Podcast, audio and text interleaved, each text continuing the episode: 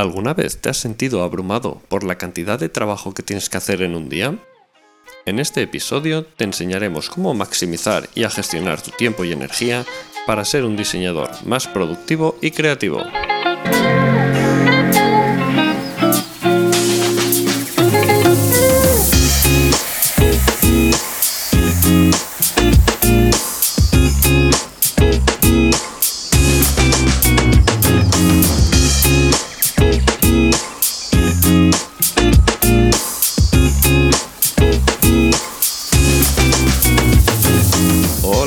Del diseño, ¿cómo estáis? Esto es Gensio, Asuntos Gráficos, un podcast sobre diseño gráfico y tipografía dirigido y producido por Carlos Asencio. Acompáñame en este lugar donde comparto conocimientos, consejos y curiosidades sobre el diseño y creatividad en episodios cortos y fáciles de digerir.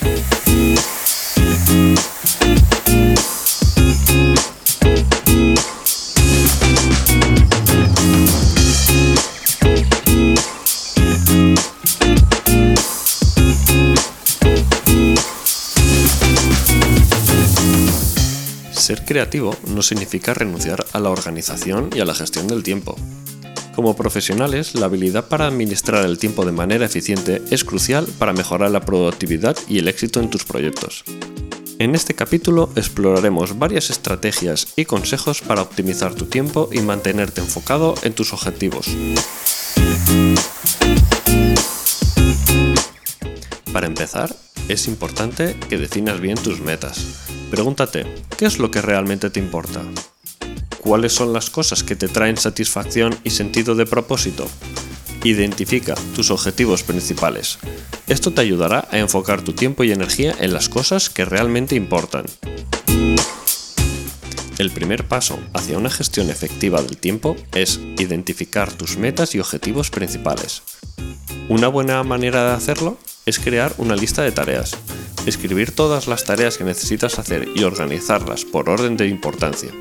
De esta manera podrás asegurarte de que estás dedicando tu tiempo a las cosas que son realmente importantes y no perdiéndolo en cosas sin importancia. Además, es importante que sepas cómo priorizar tus tareas. Algunas tareas son más urgentes que otras y es importante que las abordes primero, esto te ayudará a asegurarte de que estás cumpliendo con tus plazos y entregas. Crea una lista de tareas organizadas por orden de importancia, utilizando técnicas como la matriz Eisenhower, para categorizarlas en función de la urgencia e importancia. Al priorizar tus tareas puedes identificar las actividades más urgentes y abordarlas primero. Si quieres saber más sobre la matriz de Eisenhower, puedes echar un vistazo a la entrada del blog, donde te quedará más claro cómo puedes categorizar tus tareas siguiendo este método.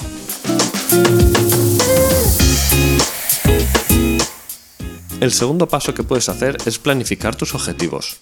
Sabemos que el tiempo es un recurso limitado y valioso, por lo que es importante que aprendas a aprovecharlo al máximo. Una manera de hacerlo es estableciendo objetivos a corto plazo. Establece objetivos realistas y alcanzables a corto plazo como metas mensuales o trimestrales. Puedes utilizar, por ejemplo, la técnica SMART, que te guía a establecer metas específicas, medibles, alcanzables, relevantes y con tiempo definido. Esto también lo puedes ver en la entrada del blog. Piensa en lo que quieres lograr en un mes o un trimestre y escríbelo. Puede ser cualquier cosa, desde empezar un proyecto nuevo o ir al gimnasio. Una vez que hayas establecido tus objetivos a corto plazo, es importante que los desgloses en tareas manejables. Un libro que me gusta mucho es Hábitos Atómicos de James Clear. En él, el autor nos sugiere que en lugar de centrarnos en metas ambiciosas, debemos desarrollar hábitos que nos lleven de manera constante y sostenible hacia nuestros objetivos. Estos hábitos, aunque pequeños, pueden acumularse y generar un gran impacto a largo plazo. Si no lo has leído, yo te lo recomiendo. Es un libro fundamental para productividad y generar hábitos saludables. Al dividir nuestros objetivos en tareas pequeñas y manejables, podemos acumular progresivamente resultados significativos a lo largo del tiempo. Este método también nos ayuda a establecer objetivos que podamos manejar, establecer metas realistas y alcanzables. De lo contrario, te sentirás abrumado y desmotivado, y eso no es lo que queremos. Y finalmente, es importante que recuerdes que tus objetivos deben ser para ti y no para los demás. No te sientas presionado por las expectativas de otras personas. Tus objetivos deben ser importantes para ti y alinearse con tus valores y deseos personales. El punto número 3 sería reestructurar tu tiempo. Es común que en nuestra vida cotidiana nos veamos abrumados por tareas y actividades que no contribuyen a nuestros objetivos a largo plazo. En el capítulo de pensamiento estratégico ya vimos que tienes que considerar muy bien lo que quieres lograr y crear un plan para alcanzarlo. Entre otras cosas, también es importante aprender a decir que no a actividades que no te acercan a tus metas. En ocasiones puede ser difícil decir que no, pero recuerda que tu tiempo es valioso y que debes priorizar tus objetivos. Otra manera de ganar más tiempo y energía es dejar de ver la televisión u otras actividades sin sentido. A menudo caemos en la tentación de ver horas y horas de televisión o de redes sociales sin darnos cuenta de que esto es una pérdida de tiempo. En lugar de esto, dedica tiempo a hacer cosas que te den energía, como pasar tiempo con tu familia o dar un paseo. Además, es importante que reduzcas las cosas que te agotan. Pueden ser actividades o personas que te hacen sentir agotado y sin energía. Al identificar estas cosas podrás planificar mejor tu tiempo para evitarlas y así dedicar tu energía y actividades que te hagan sentir realmente bien. Otro consejo útil es reducir las interrupciones. Esto puede lograrse desactivando las notificaciones no deseadas y eliminando los correos electrónicos irrelevantes. Y una cosa importante es aprender a decir adiós al miedo de perderte algo. Esto se conoce como FOMO, F-O-M-O. Es un término que no conocía. FOMO es un acrónimo para la expresión original en inglés de Fear of Missing Out. Este tipo de ansiedad social se caracteriza por un deseo de estar continuamente conectado con lo que otros están haciendo. A menudo nos aferramos a las redes sociales y a las noticias para estar al día y conectado con todo lo que sucede, pero esto puede ser agotador e improductivo. Aprende a priorizar tus objetivos y deja de lado las distracciones innecesarias. Con todo esto seguro que has aumentado tu productividad, pero si aún no estás satisfecho y quieres llevarlo al siguiente nivel, lo que debes hacer es revisar y optimizar. Analizar tus rutinas. Uno de los mayores obstáculos que nos enfrentamos es la procrastinación. A veces nos encontramos aplazando tareas importantes y perdiendo tiempo en actividades que no son productivas. En lugar de luchar contra la procrastinación, debes permitirte procrastinar de vez en cuando para analizar por qué lo estás haciendo y encontrar una solución efectiva para superarlo. Sistematiza las tareas repetitivas. Otra forma de optimizar tu tiempo es mediante la creación de un sistema para las tareas repetitivas. Identifica las tareas que haces con frecuencia y crea un proceso para hacerlas de manera más rápida y efectiva. Otra herramienta útil es la comunicación asincrónica. Esto te permite comunicarte con otros de manera efectiva sin necesidad de estar en el mismo lugar o el mismo tiempo. Y aquí un consejo que puede sonar contradictorio en el mundo de la productividad, que es parar. Parar también es importante. Debes aprender a abrazar el silencio y aprender a disfrutarlo. A veces el ruido constante nos distrae y nos impide concentrarnos en las tareas importantes. Las pausas son importantes. Intenta encontrar momentos de silencio en tu día a día para mantenerte enfocado. Y supongo que lo habrás oído, pero es importante que nunca sacrifiques tu sueño. A menudo subestimamos la importancia del sueño para nuestra salud física y mental. Trata de asegurarte de dormir lo suficiente y establece una rutina para mantener un buen hábito de sueño. Además, debes aprender a aplicar el principio de hecho es mejor que perfecto. La perfección no existe.